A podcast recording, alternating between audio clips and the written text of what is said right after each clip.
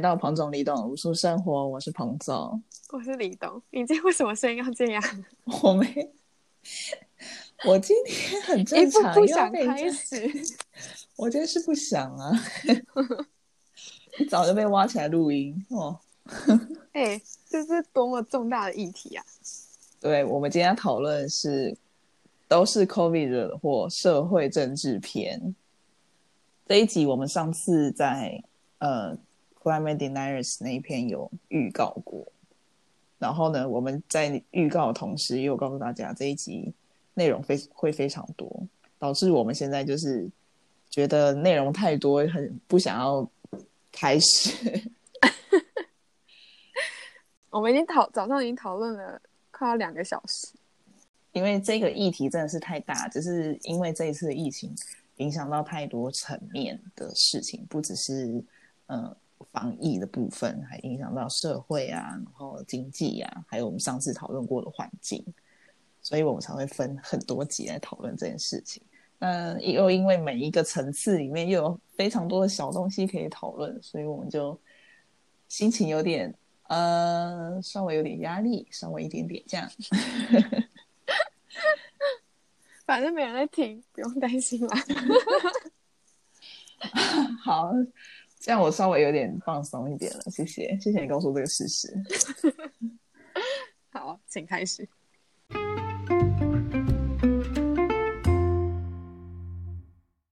好，那我们第一个要讨论的部分是政府权力的部分，因为现在大家都知，呃，可以感受到很多政府使出来的防疫措施嘛，就会开始有一些讨论是政府权力是否趁着疫情扩张呢？就是比如说，像在台湾，我们被规定应该要戴口罩，或是不能去什么地方，或者不能太多人，或是你如果确诊或是被怀疑有接触到病例的话，就可能会被追踪。那这些事情是不是政府正在默默把他们手伸入到我们日常生活中呢？我们这是追求自由的社会，是不是会因此呃，就也不至于崩解，但是会有一点小裂缝呢？就会有开始这样的讨论。那为什么就是会注意到这件事情？是因为国际上有非常多案例讨论到政府权力扩张，比如说像在俄国有反病毒法，议会就给政府宣告紧急状况的权利，就是允许政府用不是原本立法那么严谨的措施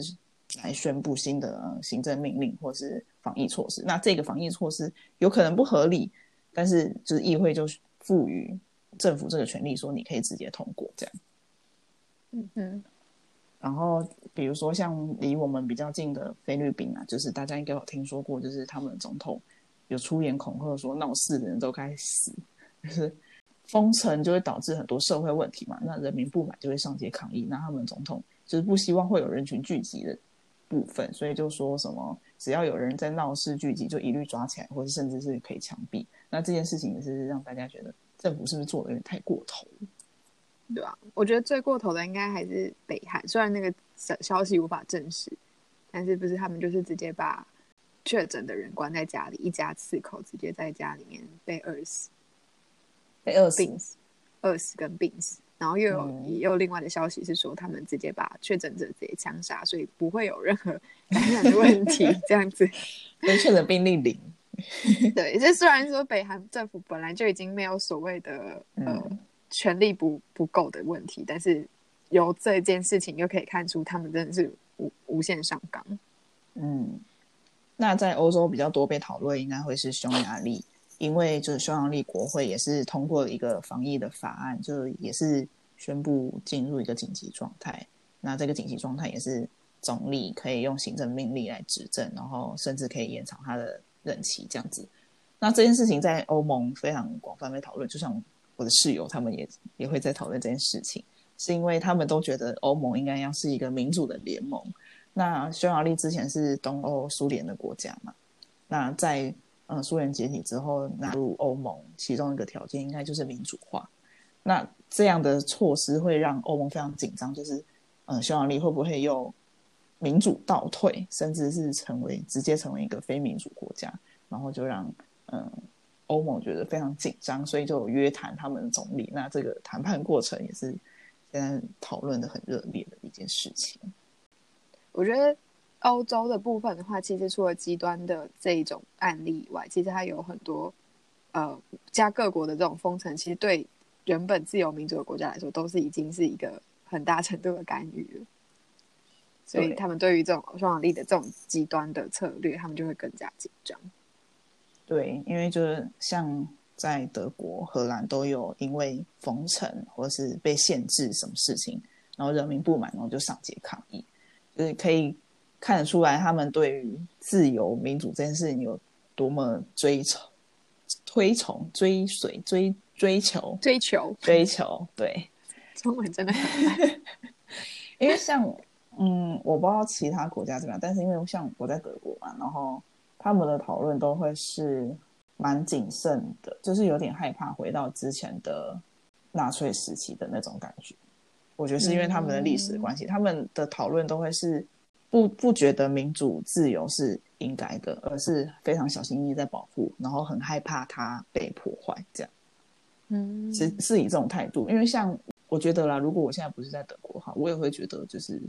这个还好吧，就是民主没有那么脆弱啊，就是政府只是在做他应该做的事情，不会影响到我的自由或是我的民主。但我觉得如果是在德国的话，他们就会有这样疑虑，就是很害怕政府多做一点什么，或是人民多多让政府拥有多一点权利的话，他某一天就会失控的那种感觉。我觉得荷兰是没有这个历史的包袱，但是他们就是应该是世界知名的对自由的推崇吧。毕竟看大麻合法化的第一个国家，嗯，就是他们对于自由这件事情是非常看重，所以在他们国王节那一天的时候，一堆人上街头，不是不是庆祝国王节，而是要求政府还他们自由。但其实荷兰的封城政策相对很多国家来说，已经是非常的轻微跟不严谨了。然后，但是还是会引来非常多的不满。对啊，你们你们不是没有那个吗？锁边境还是什么？对啊，我们没有限制任何边境的嗯出入，而且我们还就是也没有所谓你入境之后要有隔离啊什么之类的。像德国或者很多什么奥地利很多国家都已经规定说，你坐公共运输的时候要戴口罩，不然嗯不能上车或什么之类的。在荷兰也是完全没有，是到最近因为开始复工了，所以他们有说，如果你要搭火车去上班的话，上火车的时候要戴口罩。规定的，对，可是口罩也是，嗯就是，只要有掩、住、口、鼻就行了。对对对对对对，德国也是，好不好？他只是规定你去超市必须要掩住口鼻，他没有说就是你要戴怎么样的口罩，所以就看到很多人用围巾啊，或者是那个嗯骑脚踏车的那种头巾，然后把鼻子跟嘴巴给遮住这样。那除了刚刚提到了匈牙利之外，英国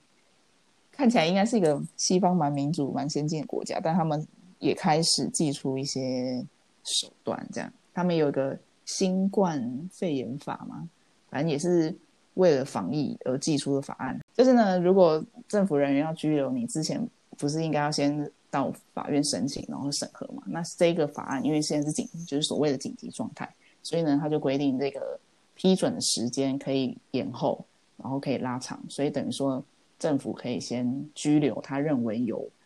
呃染疫情染疫嫌疑的人，然后基本上是不用事先有任何原因，他可以事后审查的，所以也是让英国人民非常反抗，因为他就觉得你现在是扩张你的权利，要来拘留我，然后限制我自由吗？而且他们之前不是说大概有百分之八十的人会有感染的嫌疑，所以就大概可以关百分之八十的英国人。我觉得他应该是可以拘拘留每一个人啊，因为他只要是他认为你可能有染病，他就可以拘留你。那他这个认为是可以非常模糊的、随便的认为，因为他就是可以先斩后奏，嗯，还是之后再去审查你到底这个认定有没有错误，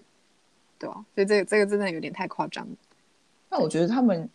也许是因为初步构想，所以看起来很 rough，但是我觉得他们如果真的要制定出来，应该应该可以更细致吧？毕竟他们都是这么先进国家。对啊，是必须要更细更细致，不然这个直接推出来，这不可能，就是 对啊，嗯，国家要反的。然后地理位置往东一点，就是可以看到，比如说像以色列，以色列他们总理之前就因为贿赂啊或者诈欺等等罪名有被安排要审判，但是因为这个疫情爆发，所以他就利用紧急状态的原因来关闭法院，所以等于说他自己总理的案件的审理就比可以延后，所以基本上这件事情的热度跟讨论度还有审理的那个状况就会整个被延后，所以这是总理本人，我猜他想私心吧。对，然后在土库曼，基本上原本应该不是一个民主国家，但是他的那个政府权力又更扩张，就是在土库曼境内，如果你讲出新冠病毒这件事情，你可能就会被消失，或是你在那个网络上输入新冠肺炎、新冠病毒，然后那个字就会消失。就是我们在台湾应该非常可以理解这件事情，因为就是中国的部分。对，然后现在比如说除了这个国家，我觉得。像比如说在 Facebook，我们之前有要 po 文的时候，有一个链接是在讲，就是也是这个病毒的新闻，然后我就直接被 block，他就说我们现在不能上传任何攻击性，然后不友善的有关病毒的言论，然后我就很不懂那个新闻到底有什么好不友善？那个新闻是在讲新冠病毒。对环境的冲击跟影响，然后他就说那个链接不能上传，因为他可能被怀疑含有这样的资讯。所以我觉得在那个社群软体的权利也有点扩张。但是，嗯，在这种疫情扩张的当下，大家也会觉得很需要政府的帮忙吗，或是介入。嗯，就有一种你生病的时候特别需要妈妈的照顾的那种感觉。对啊，所以其实我觉得现在。大家会想要讨论这个议题，是主要就是害怕后续这个疫情过去之后，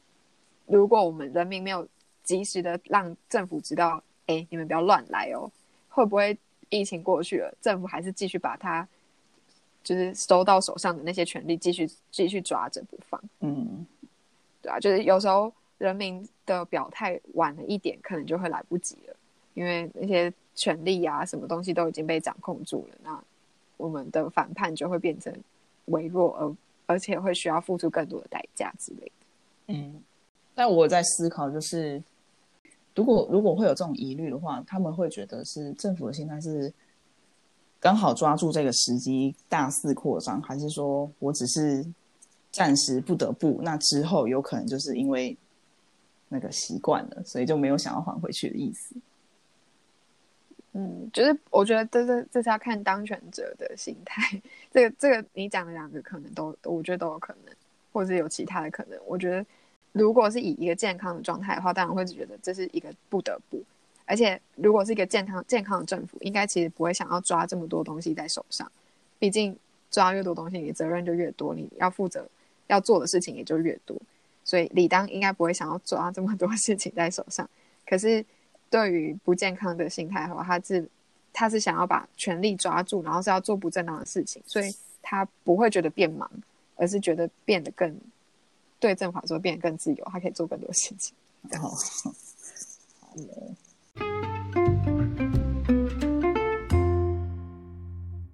那接下来我们看到的就是资讯部分，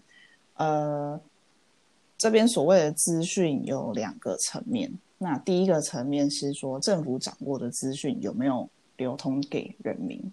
因为现在防疫就很需要大家资讯互通嘛。比如说从一开始，就是比如说台湾掌握了哪些防疫资讯，就会分享给其他国家，那其他国家可能就可以依依赖着这个资讯，然后发展防疫措施，或是嗯视情况调整。那这但是这一个资讯到底有没有流通？除了是国家之间的流通之外，政府有没有把这些资讯？流通给人民，告诉他们说现在疫情状况到底是怎么样啊？然后我们应该可以做什么事情？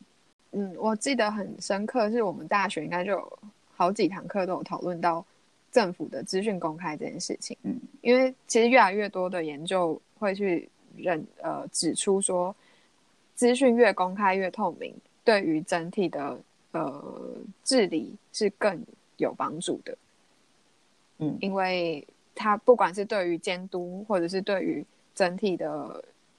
执行层面来说，都是都是可以更清楚、有效，然后要就责什么都会更容易的。嗯嗯嗯嗯。像这边我有看到一篇文章，是故事写的，大家应该知道故事哈。就是他，我本人现在在德国汉堡嘛，然后他就说，其实汉堡之前也有发生一个，因为政府为了经经济发展隐匿疫情，然后导致成为十九世纪的大瘟疫的一个事件。那个瘟疫就是霍乱，对，就是那个时候，嗯，因为汉堡是一个海港城镇，所以它就是很依赖有船进来，然后把货放进来，然后再输出嘛，所以就是这样传传来传去是。很对于汉堡的经济来说是非常重要事情。那那个时候那年夏天就很热，然后就有呃，就是那个在运河工作的工人有生病的状况。然后除了一个之外，接下来几天就发生了好多个同样的病例。那个时候其实市政府已经知道这件事情了，但是市政府为了不想要让这些船不敢进来汉堡，就隐匿了这个消息，所以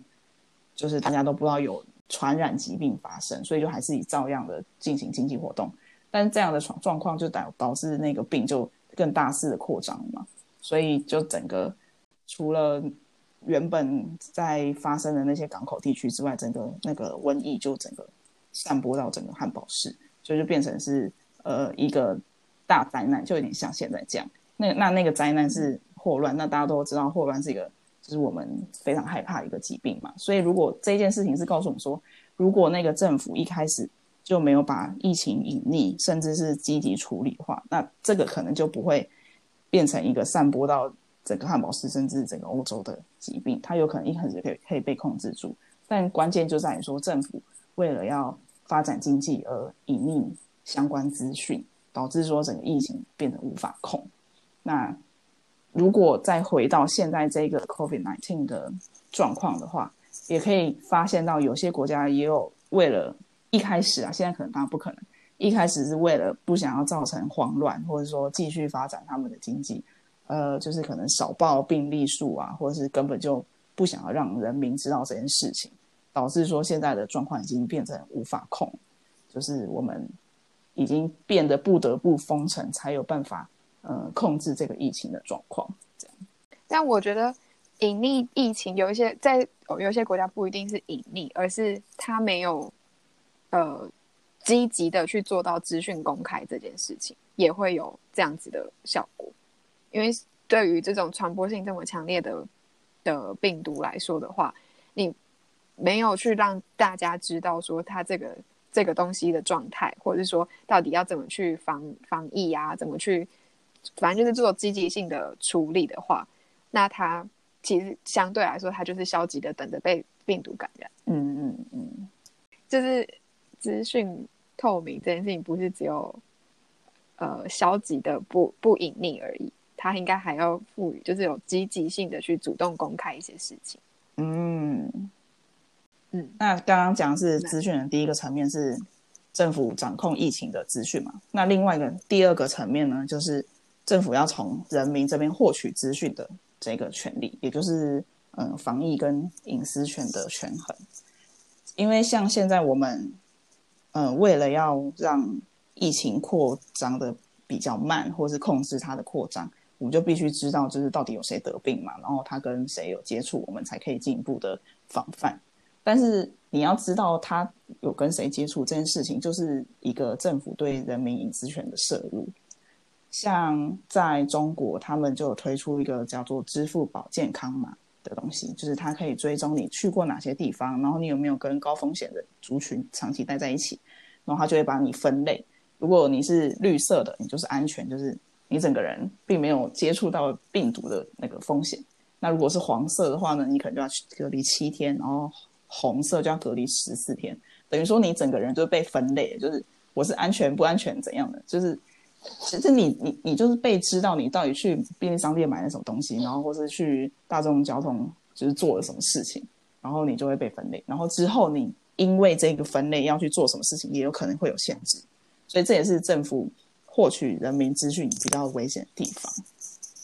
然后除了中国之外，就是我们原本就觉得中国对于资讯的掌控是比较严格的嘛，但在其他民主国家也有发展出相似的东西。比如说，在南韩就有确诊地图，就是它也是用 GPS 定位你，然后就会知道，呃，如果你是确诊的人，你平常的活动范围是哪里，大家就会知道哪里比较危险。那在新加坡也有另外一个 App，就是它是自自愿性的。你如果去登录了，然后它就是追踪你你的行踪嘛，那然后还可以去跟其他手机配对，就也知道说你那段期间跟谁有接触。那如果你真的确诊，政府就可以去跟那个 App 公司捞后后台资料，就知道你到底活动范围是哪里啊，然后就可以进行嗯后续的防疫措施。那现在在欧盟也有在讨论一个叫做免疫护照的东西，就是嗯你可以去做检测，然后你必须要有抗体，你才能获得这个免疫护照，然后你就可以就是很顺利的出国，就也不用再进行比较严格的嗯管制措施。对，然后但如果你身体并没有抗体的话，虽然你没有就是接触那些高风险族群，但你还是不能获得这个护照。所以你要出国，还是要进行一一长串就是比较麻烦的手续。这样，那在呃英国也有个 App 也是一样，就是追踪你的 GPS，然后就可以告诉你说，哦，你之前可能有跟某个人接触，那那个人现在确诊或者怎么样，然后你自己要小心哦。这种，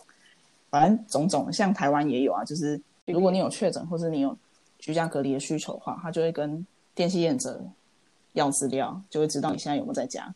这些都是政府为了要知道人民到底去了哪里、做了什么，所以我才可以接下来制定我的防疫政策。但是隐私权跟政府社会稳定措施之间要怎么取得平衡，还有怎样做才不算是太太超过，就变成是一个嗯讨论的重点。那我自己我自己本人是比较偏隐私权这一方面，就是我会觉得。因为很多人都会觉得说，哎，你都要死了，还管什么隐私权什么？但我就会觉得，这这是两件事情，就是你你要让社会安定，但你也不一定需要侵略到我的隐私啊。因为我觉得防疫有很多种方法，虽然说你要控制我就是去过哪里，你想知道这件事，就是如果我真的有确诊疑虑的话，我再告诉，我觉得是很合理。但是如果你是嗯不问前后文，然后就直接。嗯，全面性的监控所有人的 GPS 或是行踪的话，我就会觉得太超过。嗯，像之前台湾有在讨论，就是有一度开始疫情爆发的时候，很多人就很恐慌，所以就很希望要求政府也提供出确诊者的资料，让我们知道说到底是哪一些人，然后他们到底经过哪些地方。可是政府那时候就有设下一个就是防线，他是公布他去过哪里。可是他不会告诉你那些人是谁，因为本来重点就是只是要知道他去过哪里，然后就跟那些就他就发布讯息说有去过这些地方或待过这些地方的人要自主管理、自主检疫什么之类的，这样就够了，就是没有必要去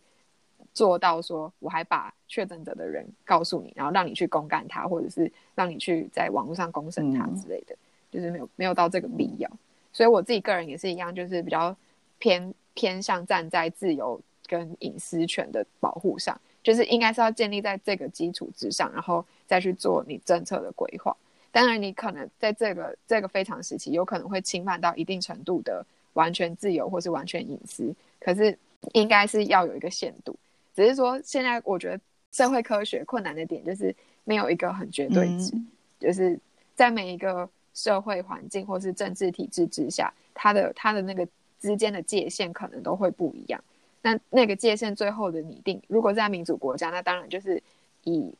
跟民跟所有人民之间的沟沟通，或者是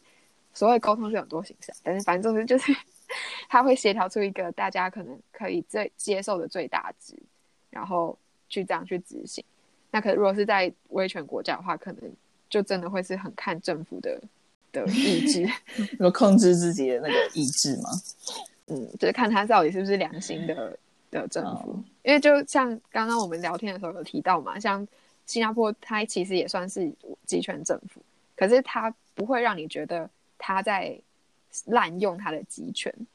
然后因为集权，然后所以就是无限扩张他的那个权利那种感觉，他是他自己本身是有良心的，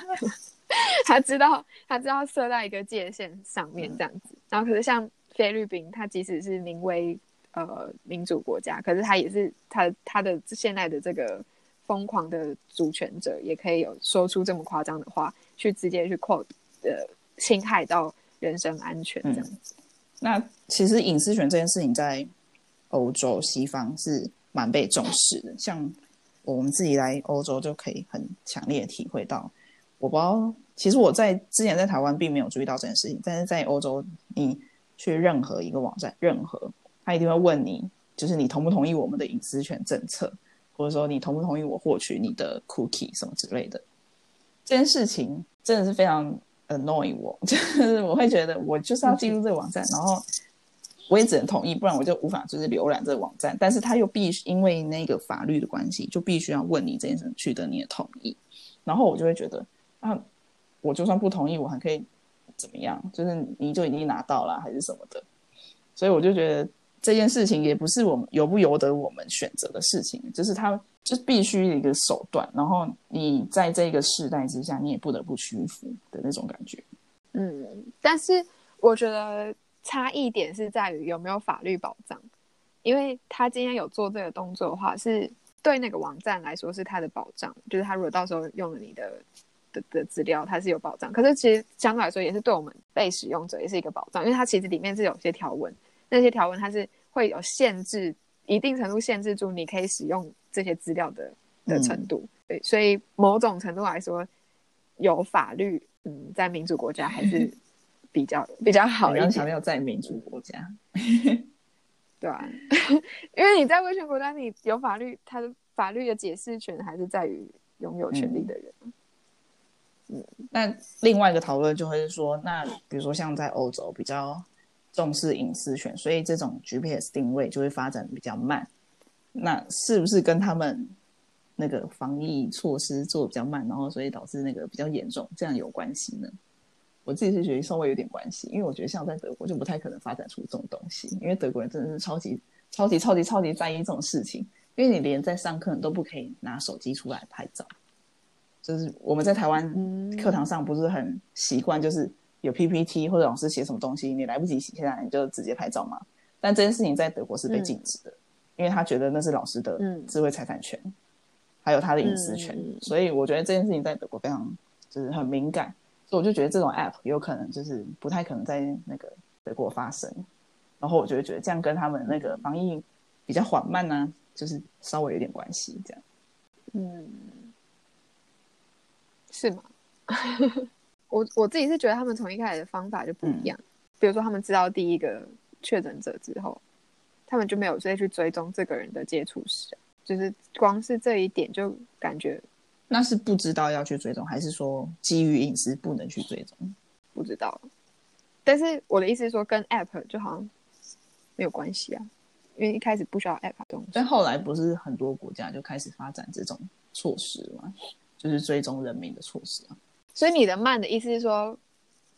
比较慢可以缓和这个疫情吗？就是等于说没办法很快速的把这个疫情缩减到最小的地步，这样。嗯哼，嗯哼，嗯哼，嗯哼，嗯，对，所以我觉得这个就是我们这一这一大串的讨论，其实重点就是在于两个的取舍。如果今天给你选的话，你会想要在德国这样子的环境呢？他没有侵犯到你的隐私，他就慢慢慢慢的把疫情控制住，还是说你会想要走很极端的亚洲的这种路线，就是很直接赶快侵入你的 隐私，就来管我吧。然后，对对对，赶快把这所有事情追踪起来，抓抓抓好抓紧，然后然后我们就把事情控制住了。这样，你会觉得哪一种比较好？我我好想要赶快控制住，但是我不想要被管了。那如果硬要选的话，我会选在有信用的政府之下，快就是被管，就是台湾的。对，因为我觉得目前的台湾政府，我还可以信任他，不会有太多逾矩的行为，所以我愿意被他管。但是如果嗯我在菲律宾还是。其他国家的话，我可能就没有办法这样。嗯，但是我觉得以永续的角度来看的话，其实应该是嗯，欧洲这一套路线可以走比较永久。因为比如说，我们知道现在的防呃现在的病毒的那个疫苗，最快也是一年两年才可以研发出来，就代表说，其实我们人类社会现在要跟这个病毒共存的时间是很长的。那你如果一直不断的用这种高压控制的手段的话，其实我觉得有点像台湾现在就有已经有点开始嗯反反弹吗？可能没有这么明显啊，但是比如说我如果真的每天都戴口罩戴到我长痘痘的话，那个真的是会很崩溃。长痘痘就是不会让你崩溃。对啊，就是我我我真的我觉得就是我应该是会希望像我现在在荷兰这样子的的生活状态，我我对这件事情有警惕，然后我把我的社交生活去自己主动性的去稍微缩减，然后或者是做一点控制，然后然后但是我基本我的生活还是可以维持在一定的呃自由，嗯，嗯，其实，在 戴口罩这件事情，在德国其实也是有一些反弹的欸，就是你以为就是嗯政府说从现在开始上公车、戴进进超市都要戴口罩哦，就是大家都会乖乖这样做嘛。其实没有，就是我有些朋友他就会开始抱怨说，为什么我现在就要被规定戴口罩啊？我就是不喜欢戴口罩的人啊。你叫我就是乖乖待在家，我还可以接受，因为那是我自己的选择。但是我现在必须要去超市，我就必被规定一定要戴口罩，这件事情我真的觉得很烦哎、这样，他们就会有这样出声音出现。嗯，就是我觉得我比较，我还是会比较站在自由派的这种想法。就是假设我今天真的对于这件事情很害怕的话，我自己上上超市的时候，我可能为了保护我自己或是保护别人，我就自己戴口罩。可是我今天我自己觉得我没有什么，就是我身强体壮啊，或者是我今天所有的接触史都是很干净的，我并没有什么风险会传染给别人，所以我觉得我可以不不需要戴口罩。然后我就不戴口罩，就是就是我觉得这件事情是放在回归到自自己个人手上的话，是比较才可以比较走比较久，就是、就是以永续来说，我们如果真的要跟这个病毒共存一两年的话，这样子的生活好像才会是比较健康的状态。嗯嗯嗯就是我觉得，呃，现在亚洲的国家比较强硬的手段的话，它可能是可以在呃短时间内迅速的维持社会的稳定，呃，维持健康的稳定。但是以长期来说的话，因为这样其实很多呃台湾的媒体也都会在讨论嘛。那我们现在已经连续好几天都零确诊了，那是不是政府就可以开逐步开放了？那但是他们就同时会担心，那逐步开放之后会不会就又在一波新的疫情爆发这样？所以就是我觉得这样子的心情反而会更加的恐慌跟不稳定。那不如就是我们从从一开始就认知这件事情没有那么快结束，那我们就去思考怎么跟他长期的呃相处这样。嗯，好。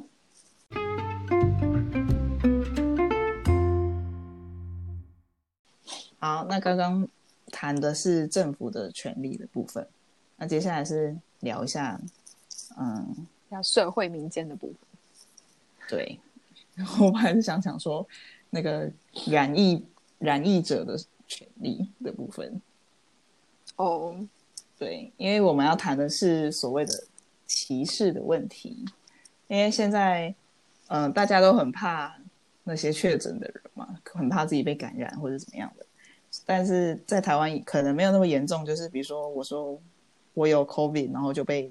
歧视这种状况，在台湾可能不会发生，但在其他的社会就有可能会有不一样的压力出现。比如说像在离我们很近的日本，就大家都可以知道，就日本的社会氛围是比较压抑的那一种。所以呢，如果 你感染了 COVID nineteen，就会有人就是说，哦，对不起，我我确诊了，这样子，就是你你就已经是一个生病的人，你还要跟大家道歉的那一种，因为他们会觉得说，是我自己没有照顾好自己，然后让我自己生病了，所以就是让大家又更恐慌，或者说造成社会负担什么之类的这一种心态，这样子。嗯哼，然后这个是就是日本比较自治的方面嘛，那另外就是在在印度就比较激烈这样，因为像在印度，他们主要宗教是印度教嘛，那呃伊斯兰教就是穆斯林在那边本来就已经有被歧视的状况，那现在又因为 COVID nineteen 这件事情，这些穆斯林就被造谣，就说他们就是病毒带源者，他们就是散播病毒的人，所以这个对立跟歧视的状况就更明显，跟更严重。很多印度的人民就会看到穆斯林就骂啊，或是就打啊，甚至甚至把他杀死都有可能，就是因为他们都觉得，就是因为你们你们就是病毒的来源，你们本人就是病毒，所以就更加去歧视他们。那这样造成就是社会对立跟歧视的状况就非常严重。那除了就是攻击穆斯林之外，也有也有攻击印度人呃医护人员的状况，因为他们会觉得说，就是我的家人送进去，然后结果出来的时候却是尸体的那种状况，嗯哼，或对，然后就会因此对医护人员有不理解，或是产生暴力的状况。这件事情也是在嗯印度有发生，这样。嗯，但我刚刚会想说，不是讲确诊者、染疫者的歧视，就是因为，比如说你刚才那个穆斯林，他也其实也不是、不一定是染疫者，对，嗯，对。然后像你刚刚讲医护人员的事情，就除了你刚刚呃印度的这个案例以外，其实很多国家在一开始的时候，呃，很多餐厅啊，或是公共场所，就是会去反对医护人员进入，因为他们会觉得嗯医护人员是充满病毒的。嗯我之前好像看过，在美国的歧视是，他们好像是要盖隔离所，还是盖一个，反正就是跟疫病相关的场所，然后就被附近的居民强烈抗议，就是为什么要盖在我们这社区啊，或者干嘛的？然后对医疗人员，对邻避邻避的作用，然后对医疗人员也是，就是如果你知道他是医疗人员的话，你就会对他退避三舍，或是不欢迎他来你的商店什么之类这种，或是在政府也有对医疗人员的控制，是你不能散布你知道的资讯，嗯。就你以为这这件事情可能只有在中国会发生，但在美国他们可能一开始也是不想要这么让大家很恐慌，所以就是不允许就是医疗内部人员散布，比如说有多少人进来啊，或是有多少人确诊这种资讯出去。嗯，台湾那时候也是有在还没有限制全全国的人民出境之前，他就是先限制医医护人员的出入境。嗯嗯，那时候也是有了来一波抗议。嗯。你就会觉得他们就是第一波很辛苦抗议的人，然后还被这样对待，就整个不公平啊，嗯，所以很心酸呢、所以后来其实就有越来越多发起的运动嘛，像欧洲这边就是每天晚上八点帮医护人员掌声这样子，很多国家都有，嗯对啊，然后嗯。也有越来越多公众人物出来，就是喊话发文说要感谢医护人员什么的，然后所以后来就嗯。也越来越多商店就是会提供医护人员一些特殊的优惠，就是让他们可以嗯。安心的，就是好好抗疫什么的。嗯嗯嗯。然后像刚刚讲说对穆斯林贴的标签，就其实因为最开始是在中国武汉爆发，所以当在其他国家开始爆发的时候，呃，很多国家是对于带有中国面孔或是亚洲面孔的人都会是就是充满歧视，会去害怕碰到这些人，然后或者是会去呃闪避这些人，甚至对于这些人去叫嚣，或者说会去把那个对于这件事情的恐慌的那个带来的愤怒情绪转移到这些长着长成这个国家的样子的人们身上。对，像这个排华的问题，我自己本人是没有遇到，但是我觉得在台湾的人好像，就是在台湾的人好像比我们更担心这件事情，因为那时候，呃，这个一这一波疫情刚在刚开始在欧洲开始的时候，很多我的家人朋友都会问我说：“你在那边还好吗？有没有被欺负？”然后我就说：“为什么会被欺负？”他说：“因为你你长得就是亚洲的人脸啊，他们不是都会排华吗？就是会欺负亚洲人。”那我说，嗯，我是在我自己身上是没遇到啦，但是他们就是可能会有接收到这样的资讯，就可能真的有人发生，然后呢就在台湾新闻被播报出来，然后他们就会有这样担忧。应该不是只有台湾新闻，就是因为其实我们要知道媒体本来就是报这种案例式的新闻，所以我可能我们接收者很容易会把案例式的东西去直接去套用在全体性。所以本来就是，如果你不是在身处当地的话，是很容易会因为你接收到资讯而去有偏颇的概呃的的想法。对，然后但我自己个人是真的有遇到，然后就是我也看到非常多的分享，就是有这样子的状况。然后我之前的一个印尼室友也特别传讯息给我说：“呃，你还在马斯垂克吗？”然后我说：“嗯，还在啊。”他说：“那你最近还好吗？”我说：“哦，还好。”他说：“哦。”如果你有需要的话，要告诉我哦。我说，呃，哦，好，我会有什么需要？他说，我看到新闻啊，你们黄色脸孔的，好像都会被欺负。就是他跟我一样在马斯垂克，然后他一样是亚洲人，可是他因为他不是亚呃不是长得像中国人，他是很明显就是中南呃东南亚的那一种肤色，啊，所以他就觉得他他没有遇到，可是他以为只要是黄色脸孔都会遇到这样。嗯嗯嗯嗯，像我们的脸书社团，比如说汉堡台湾同学会这种，就会出现很多这种嗯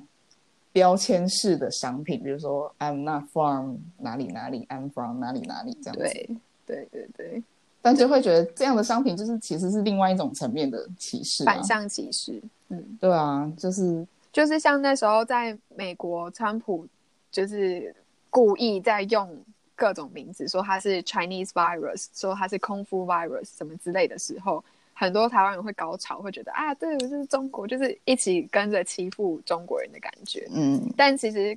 如果你真的去放把你自己放在世界的角度上的话，你就会觉得你其实也是被歧，也是被歧视的对象。然后，而且其实你现在就是你明明应该是反要去讨厌这种歧视的状态，结果你竟然加入成为歧视别人的一份子，就并没有嗯让你变得比较高尚这样子。嗯嗯嗯，对然后除了这个以外，我觉得在台湾呃，在欧洲开始欧美开始爆发疫情的时候，也有一波很多返乡潮嘛。然后那时候也是有很多对于从国外回去的人的一波歧视。哦，对，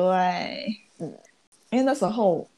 那一波返乡潮，因为我有被通知，被学校通知说，如果你有需要的话，你可以回家这样子。嗯然后那时候我我确实是有考虑说要不要回家，但是就看到台湾的新闻对大家对回国者这种不友善，我就心里觉得说，哈，我就要被就是加入被歧视的行列了，就是心里有点恐慌，你知道吗？嗯嗯嗯，而且我自己那时候也是，因为我我那时候一开始不是有一点症状嘛，嗯我自己就在那边很恐慌，然后可是我即使那时候非常非常想回去，但是最大阻止我回去的理由，就是因为我觉得我这样回去我很不负责任，好像我明明就有症状，就我还搭飞机去感染更多人，然后如果到时候真的出什么事的话，我应该就被全全台湾的人怨恨什么之类的，然后我就觉得我不应该做这种事情，就是某种程度上也是社会给的压力，会让我觉得呃不可以做这种事情，这样。嗯但是就是在这种脆弱时刻特别柔软，就会特别想回家。对啊，所以那时候看到很多 PPT 的乡民在在就是很多那种仇视仇恨性言论，就会说什么这些出国念书或出国工作的人，就是已经是坐享很多好处，或者说啊，你们就是本来就是都只有在生病的时候才会想回台湾用健保啦，然后干嘛干嘛的那种很分化性的言论的时候，其实看了会蛮难过的。就是嗯我觉得嗯。每个人出去都有他自己的可能不得不或是什么其他的理由，没有必要去用这样去分你我，就是好像讲的，嗯，你就是不应该回来用我们台湾的资源。啊，大家都台湾人，对，上次我在 Facebook 版上有看到一篇 po 文，就是因为我们有一个社团是海外 COVID 自救团，嗯嗯嗯嗯嗯对，然后我就在那个团里面看到一个 po 文，是他本人在美国，然后就上来问大家说，觉得应不应该要回台湾？嗯嗯因为他觉得美国现在很危险，然后就在想说要不要回台湾这样。就下面的留言，我真的是看了蛮伤心的欸。全部都叫他不回去，不负对，责就说你这个自私的人，你为什么要回台湾？什么？嗯他说你你在美国，你都已经在美国住那么久，你现在才想要回台湾？然后我就觉得有需要这样吗？因为那个 po 文者是看起来是一个四五十岁的妈妈，我就觉得说有需要有需要这样子这么仇恨性的言论跑出来吗？如果他是你的朋友家人，你会这样子对他讲话吗？嗯。你一定也是很希望就是家人可以团聚，然后至少彼此照应什么之类的啊、嗯嗯嗯，就只是希望可以寻求一个安定感，就是或是说家庭的那种支持感而已，真的是不需要这样子呃骂大。家，因为下面的留言真的是多到那个创这个版的版主说，嗯，因为大家的言论已经太激烈了，所以我必须要关闭这个留言功能，这样，然后我就觉得那个 po 文者心里一定很受伤，嗯，就是我觉得很多时候网络会很可怕，因为你只在一个人发言的时候，他他的故事是呃只有很非常非常片面的被其他人知道，然后那些看到这些片面资讯的人就直接以他们自己的理念理呃，就是他们自己的观念、固有观念去做回应。那其实很多时候是你可能有很多他不你不知道的事情，他可能没不是说什么我在我在外面生活了十几年，然后才终于回去一次，怎么之类，就是有很多很多的东西，就我觉得，嗯，就是歧视这件事情本来就不应该发生，然后所以在在这种危机时候，可能情绪很很容易会去干扰到我们的心情，可是我觉得大家还是要在发言的时候要去小心一点，不要因为自己一时情绪而去伤害一个人，这样。嗯嗯嗯。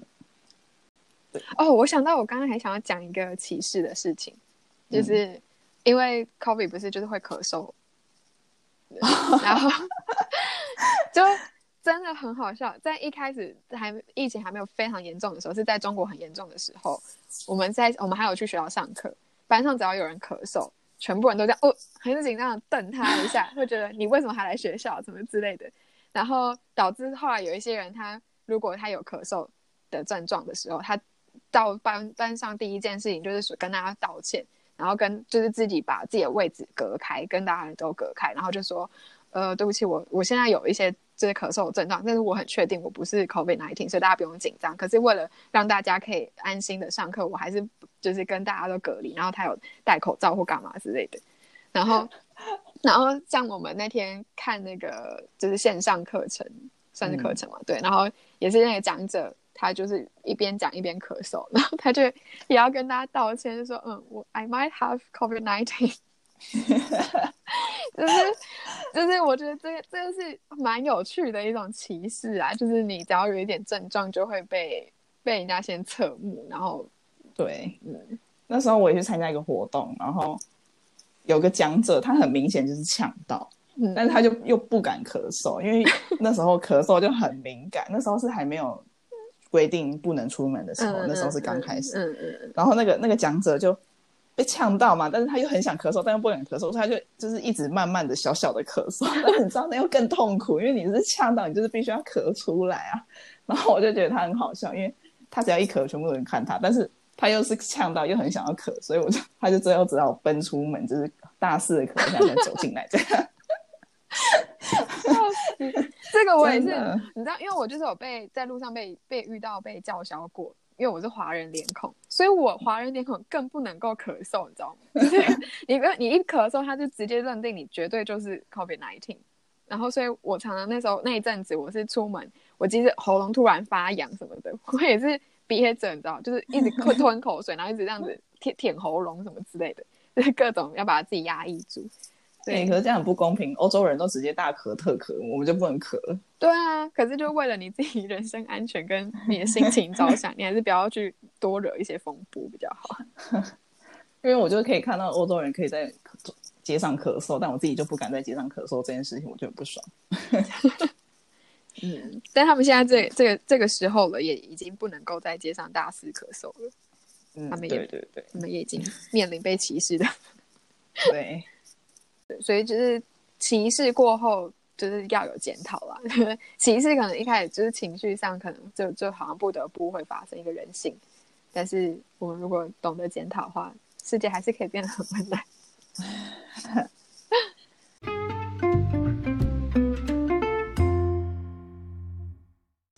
好，那最后呢，我们要讨论一下之前李董有写过的文章的议题，也就是平等的议题。嗯，如果还没有看过那篇文章，可以到网站上点 SDG 系列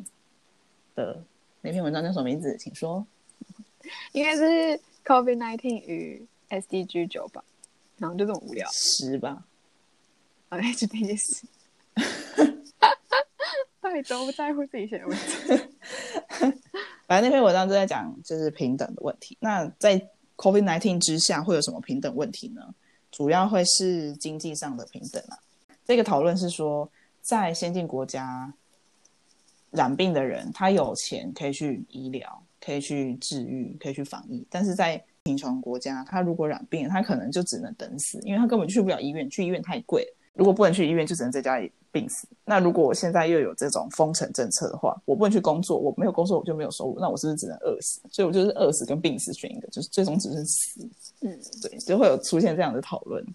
对，然后因为那篇文章其实就是 cover 到主要就是我们刚才讲的讨论。然后，但其实除了这这件事情以外，呃，还有另一种不平等是可能跟刚刚的医疗人员这件事情也可以做一点结合，就是大家都知道菲律宾很多输出劳工这件事情嘛，就是他们的外汇存款大多来自派遣义工到其他国家去赚钱回去这样，所以就是像在欧洲那时候疫情爆发的时候，他们急需要医疗人员的时候，是也是突然就是打开政策去鼓励。呃，菲律宾的医护人员去出口到他们这些国家，然后因为这件事情其实就是也是一个很明显的不平等，就是这个疫情其实是全球性的，所以并不是只有欧洲有这个医疗人员的需求，在菲律宾本国其实也有，可是因为菲律宾本国他们的薪资待遇什么各个政策上面没有办法给予妇人那么好，所以当欧洲这样一开这个缺的时候，是的确有很多菲律宾的呃医护人员是愿意去。申请这个工作机会到欧洲去的，然后这是第一个，然后第二个是在平常的时候，对于这样子的医护人员进口，进口对，然后他们是他们是欧洲是有很多很严格的把关啊，然后会东挑西拣的什么之类的，嗯，就是以自己的也水准好像比较高，然后来去检视对方的呃人员的进口，然后可是在这这个事情之下，他们就呃松绑很多政策。就只是想要尽管尽快的赶快把多一点的人到送到我们这边来，所以就是当时就呃在菲律宾当地就有很严重的抗议活动。一来他们是抗议，觉得说那我们这样自己本国的呃医疗人员会不会就因此不足？菲律宾没钱，所以就该死，就没有人可以来救我们。嗯，这是第一个抗议。第二个抗议是身为那些医护人员的家属或者是朋友之类的，可能他就会觉得。现在欧洲是等于把我们这些呃菲律宾的医护人员当做是一个就是一次性用品嘛，就好像你平常都是用抹布擦，然后可是因为现在抹布已经不够了，所以你就赶快大量的买一堆那个卫生纸，所以我们这些卫生纸它品质就不需要不需要像到那个抹布一样这么的耐久啊，这么的品质那么好之类的，所以他就赶快先进来，然后我用完，反正你如果死掉了或干嘛的，你你跟着染疫了也不关我的事了，就是。反正不是死我自己的国民那种感觉，嗯嗯嗯嗯，所以就没有再在乎他的人权。对，就是相对没有像以前这么的严谨看待，在这种紧急时刻，因为他需要人口人力，然后，但他对于自己国民可能不会用这种标准，可是他对于他国的进口，他就会比较，嗯，就不不那么在乎这样子。那我想到另外一件事情是，像我们刚刚有讨论到说，觉得要像欧洲这样。慢慢的防疫呢，还是像亚洲这样，就是急速限缩。嗯，但是在这样的选择的情况下，是你有本钱可以选择。对，因为像很多国家，它是没有本钱等，就是疫情慢慢的过去。嗯，因为它如果被封城，它的经济就整个停滞。那它的停滞，它原本就已经没什么钱，停滞就更没钱，它根本就活不下去。所以它根本也没有办法选择说，我想要这样慢慢的来。所以这样的感觉也是一种不平等的。呃，现象出现，嗯，就是像以同样是美洲来说的话，美国、加拿大他们这种封城，可能呃，美国是已经影响蛮大，但是相对来说，中南美洲他们其实是在疫情还没有开始，就是在欧欧洲跟美国爆发的时候，他们其实还没有开始，但他们就已经先赶快先做隔离政策了，全部就先封城。他就想要赶快先阻断，因为他们真的没有办法去承受。一来是如果到时候真的呃疫情爆发，他们的经济的损害；二来是他们如果真的爆发，他们的相对的医疗条体系也没有办法去负担这样子的病患人口。所以，这这也是一种呃在不平等之下会发生的很奇特的现象。嗯，对。但是这种现象呢，我们也不能说可以怎么样改善，它就是一个。存在的事实，嗯，就是他就是上次我们上一集的 podcast 没有有回答到，他就是本身就是一个结构性的问题了。那结构性，问题，你要解释一下结构性问题，不要让别人觉得我们在咬文嚼字。我就是黄大千怎么样？结构性问题就是你只要无法解释的，就是放到结构性的，就真的是就是它就是存在在。我们现有社会架构的那个原则之下，就是我们现在的架构基本上就是资本主义，自由主义这几个去建立而成，所以就是这几个主义，它它会对我们带来好处。就是我们社会如果是以这样子的方式发展的话，就是我我们发展到现在有很多很明确的进展，然后但是同时它的它本身固有存在的问题，就固有存在的极限，也就是我们会看到的不平等的状况，所以这就叫做结构性的问题，这样子。就是某些制度本质上的问题，比如说你会说像中国的共产制度会产生什么问题，那就是他本人这个这个制度本身就会产生的问题，就叫做结构性问题。对，所以你要去打破结构性问题，也就只有去换掉结构。所以换掉结构，就是你可能不一定要整个把资本主义淘汰，可是你觉得可能是要改善式的资本主义什么之类的，这种这种，所以才会社会科学就这样发展的嘛，就是一个改一个，一个改一个，然后就越来越多，就是这样子。对，虽然我们面对这样的问题很无奈，但是出现这样的讨论还是好的，因为至少出现这样的讨论会让大家意识到这个问题，然后进而可能会有一些。改良的方法嘛？出现，或者说没有，就是这就是我们第一次 直播讨论的意识，就是我们资本主义可能发展到现在，就一直有问题，问题，问题，问题，然后这些问题都累积出来之后，然后就开始唤起更多人对这件事情的意识，知道资本主义的有这个结构上的问题。那当更够多人有意识，然后就更多人有。呃，意愿去解决，去思考怎么解决，那我们当然就是带出解决方案的可能性就会提高，这样子。嗯，大概是这样，所以就是整个 COVID 对于社会政治层面上的影响，明显的表现大概有以上讨论的这些。可是大家应该也都有发现，刚刚我们讨论其实都跟经济有相关，跟环境有相关，所以我们的。不同级数我们的环境、社会、经济，全部大家都应该要听，才能够串联出一个对于整个世界的想象。因为其实 COVID nineteen 它其实就是一个帮我们社会做一个剖面的感觉，让我们可以更知道原来我们现现处的社会有哪一些问题。那只是说我们在呃整个知识架构上面去把它切割成。分呃分成环境类的问题、政治层面上的问题、社会层面上的问题，然后经济层面上的问题。但其实他们其实都环环相扣。所以我们之后还会有一集是在讨论经济问题，那就请大家到时候也要去听喽。耶！好，以上呢就是我们这次针对 COVID-19 对社会政治影响的讨论。如果喜欢的话呢，就请大家多多分享，或是到资讯栏点击我们的网站连接。彭总，你懂的无数生活网站上，除了有更多文章，还有 Podcast 的音档之外，也会连接到我们的脸书或是 IG。